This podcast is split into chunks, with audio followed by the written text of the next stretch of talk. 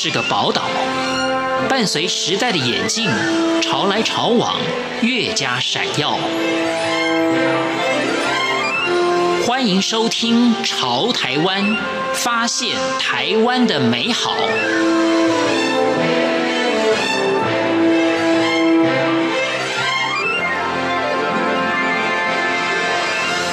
听众朋友您好，欢迎您收听《潮台湾》，我是文心。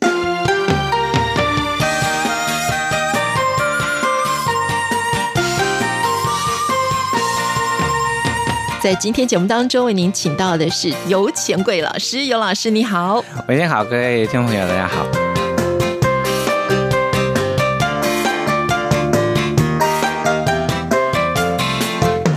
那么在呃尤老师过去很多的作品当中，都是希望大家可以从新开始，好好的看待自己每一天过的日子。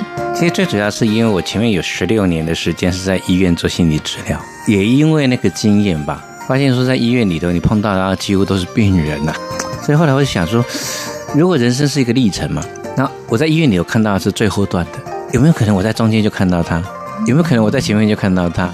那这也是我后来，然后离开医院，然后站在讲台上演讲的原因之一。然后之后我发现说，应该写作吧，因为写作也许那本书可以陪那个人，然后一段很长的时间。也许经过岁月的淘洗，他今年看不懂，明年看不懂，搞不好五年看到觉得说，哎呦，如获至宝。也许在人生里头，你有一些看见啊，比如说美国哈佛大学的一个经济学家吧，他写了一篇文章，然后。他说：“人其实是一个很有身价的动物。那以他的算法的话，我们大概值两亿四千万。可是我的当下，我就在算呢。如果我一年赚一百万，我努力工作三十年的话，赚很久，我也赚到三千万而已啊。那其实我后来慢慢慢慢理解，他所谓的身价，其实指的不是工作赚到的钱，应该还有别的。”所以，比如说健康啊、快乐啊、时间啊、优雅生活啊，就你的人生其实工作不是为了工作，工作不是为了赚钱。在 Scooby 的想法里头，是工作其实是为了兑换，兑换你的优雅生活。我好喜欢这样的概念啊！就其实，在台湾，你你你失落的是这个概念，你不是工作没有赚到的钱，你有可能多，可能少，对不对？但是不管你多或少，你都没有拿到那个钱去做你优雅的兑换，那这个才是最可惜的地方。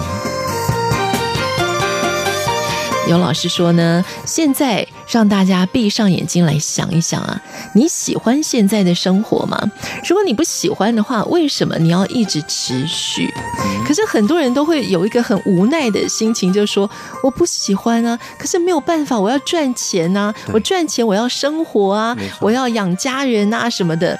所以，我们今天呢，要跟尤老师好好的来探讨的一个议题，就是所谓这个金钱跟时间的关系。经常会有人问我嘛，就说没钱可以吗？不工作可以吗？就说我我我在提工作的意义跟金钱的意义啊。我有一个很重要的概念，说我我我的白天是工作的，所以我我我这样定义它，我的白天是老板的员工。那你黑夜是谁？那你的黑夜有没有跟别人不一样？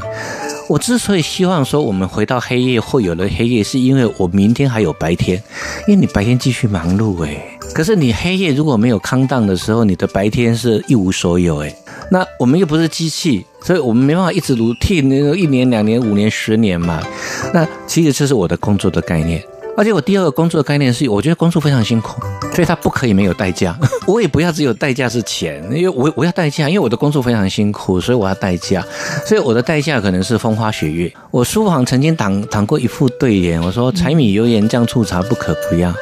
琴棋书画诗酒花非要不可，我有横批耶，活得像人。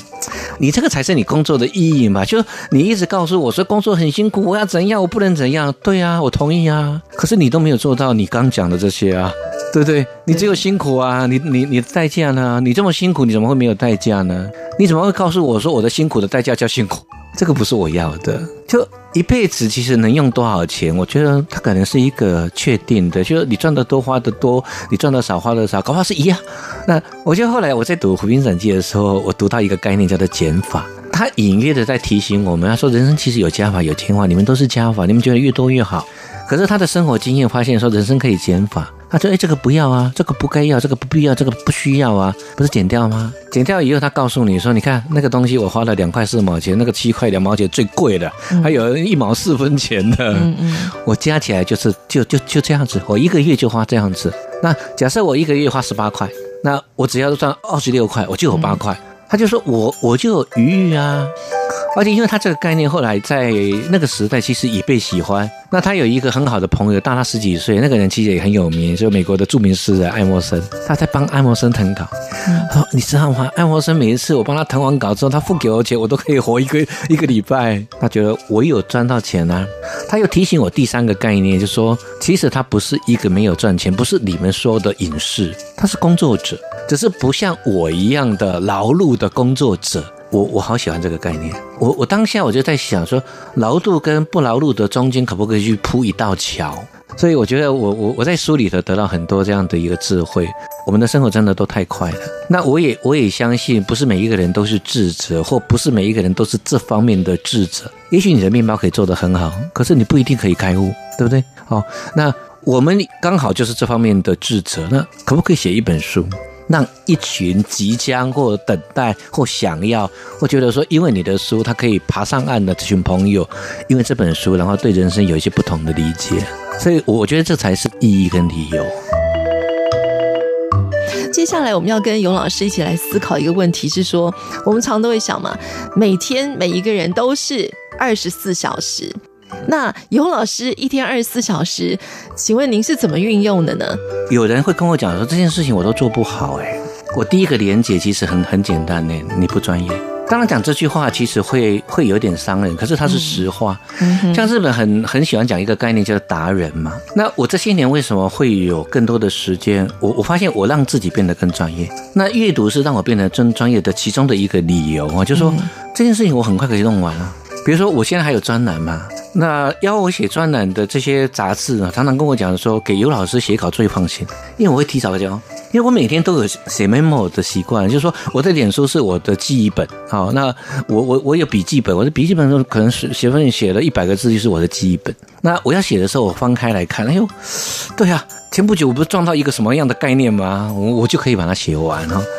所以我通常都会提早提早写，可是你要做到这一点其实是不容易的，因为我前面有一段很长的时间，其实我在酝酿，我在充电，我在充实自己嘛。那大半就是阅读啊，我每天花两个钟头的时间阅读，我一年跟你一样三百六十五天，它就可以乘以二。我我如果一天读读二十页，那我的三百六十五天我就可以乘以乘以三百六十五，我就我将近八千页，七千多页。我一本书才两百多页耶，你就可以读到几本书。而且我的阅读跟别人不一样，我有两个很重要的阅读，一是主题阅读，就我我我只读我喜欢的或这一年我很想的，比如说我有读环保学、读人类学、读读哲学、读读民俗，然后读医学、读呃那个人类学、文化学，这些都不是我的本科，我本科是心理学。哦，那我觉得我要去读出一点点像样吧，就是至少我还懂一点点嘛。我觉得我规划是一年的时间，这是我的主题阅读。读我读经典，就是我的书柜里其实我有很多的书，可是有一些书哈，它进不了我的书房，因为我觉得我没有那么多时间。我不是在敌意说，嗯，哪些书好或哪些书不好，不是。我有我的选书的标准啊。我一看了之后，哦，我很动心，我很喜欢，就到书柜里头。那我我之所以会读它，是因为我知道我的一天就是二十四个钟头。我的一辈子就这么长，我不可能所有的书都读完。嗯，就博览群书，在我的概念里头是没有的。嗯嗯，就我能读就是这这些书。那如果只能读读这样子，那我要读好书啊，读我认为的好书啊，读经典的好书啊。所以也因为那样子，所以我就撞到两个人哦的概念了。一个是我们刚提到那个爱爱默生，他说买了一本书等于买了一个老师回家，他一辈子不会再跟你要钱，很省钱，你知道吗？那富兰克林。他说：“书这件事对他来讲，其实是是是很重要。他说，那个把知识放进了脑袋，谁也抢不走，那是一辈子最好的投资。”我这些隐隐约约的，我发现他们两个的话在我的身上应验了。把知识放进脑袋，好像也没有人可以偷得走。然后买了一个一个一本书，他不只是我的老师，他是我的私塾老师，你知道吗？就说，比如说安默生，我有他的文选嘛。你怎么可能一天把文选看完呢、啊？嗯哼，张凤祯有他的格言集，你知道吗？我也不可能都背完嘛，对不对？可是我我我几天看了一则，然后看了一则很有感触的，我就是受益者，而且我可以从那一则去发想，就想，哎呦，这个概念还不错耶！如果这样子想，这样子讲，这样子会不会更好？那你你在这个领域里头，就会慢慢变成是比别人更专业嘛？那我就可以做到一件事情，叫做事半功倍。其实我要强调，我快慢中间其实是效率。就我我我的快不再是快，是因为我的快已经变成很有质感了，所以我我我可以用慢去调和。那我的慢其实跟你的快差不多时间，我为什么要快呢？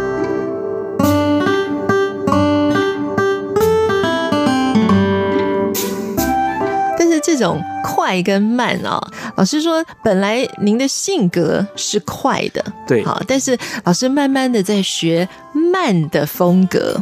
呃，老师一直在做的一个练习就是抵制快节奏的生活，那也就是呢，转念或者是生命转一个弯，怎么样从我们现在快节奏的生活里来练习这个抵制快这件事情，学习慢。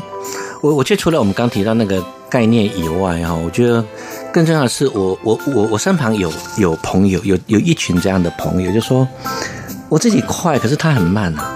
其实我我刚开始去去玩耍，因为我这些年我把这些事情当成玩耍，爬山、射击、打球、浮潜。因为我家在在宜兰嘛，宜兰老家啦，我只要去河里的，大概都不算不大像是稀有。比如说我要去蒙拉，蒙拉是要干嘛？是妈妈交代说 可以煮那个姜丝汤哦。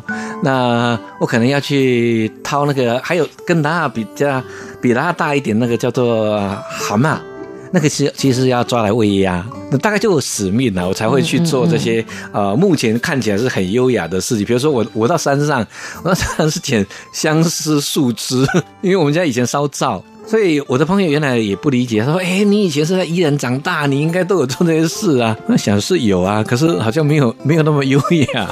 所以他刚开始找我去去去玩的时候，我几乎都是回绝，没空没空没空，很忙很忙很忙。最后一次他恐吓我说：“我再邀你一次，如果你不你再不去的话，我不会再邀你了。”所以我很清楚的记忆记忆到那一次，我们好像到东北角的龙洞去浮潜。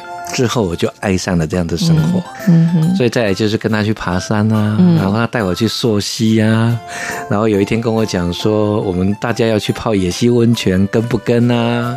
都迷上了。如果你有这样的朋友啦，我觉得这些事情你就会做。不是每一个人都有我们刚刚讲的，就是说每一个人都有觉醒，不可能。可是他有觉醒，他可以带你啊。所以我这些年我一直提倡一个概念，就是说我觉得我们身旁都要有贵人。那我们那别人的贵人，他也来当我们的贵人。那我今天因为我是一个文字工作者，我有能力去用文字去表达我的想法。那我我在文字上当你的贵人，你你你可不可以在慢这件事情当我的贵人？嗯、那我就可以跟你为伍啦，对不对？然后让让让时间，我觉得需要有个段落。所以我已经很久了，我的白天跟黑夜一定分开。我不要让黑夜做白天的事。那我我我觉得黑夜就是对我来讲就是空荡了。我回家了，没有人付我钱了。那我一再会去提醒这件事情，所以我我已经很多年了，我我晚上不打开电脑，我的电脑都是白天打开，晚上不打开。我会经常离开离开家门，打开门上顶楼看星空，慢下来了，嗯，对不对？然后有时候我让吃饭久一点，因为我觉得。我这里休休休息，就说我除了练心理系以外，我我还有还有好多的学问跑到哲学系去修，嗯、所以修哲学。那我非常喜欢禅宗，吃饭的时候吃饭，睡觉的时候睡觉嘛。所以我的生活里头，其实慢慢慢慢因为这样的学习，所以有了这样的一个调性，吃饭再慢一点点。然后我看到那个欧洲的的说法，说一个人在一天里头至少要花两个钟头吃饭，我怎么算都花。大概四十分钟，那慢，我觉得就要去提醒自己细嚼慢咽。那你再去看营养学的书，你发现对耶，因为细嚼慢咽，它才能够让你的那个那个食物有味道，嗯，然后你的营养分才会被你吸收。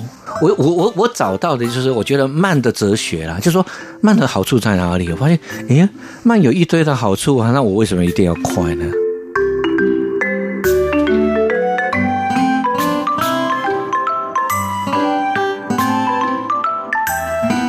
我是文心，谢谢听众朋友您的收听，我们下次空中再见。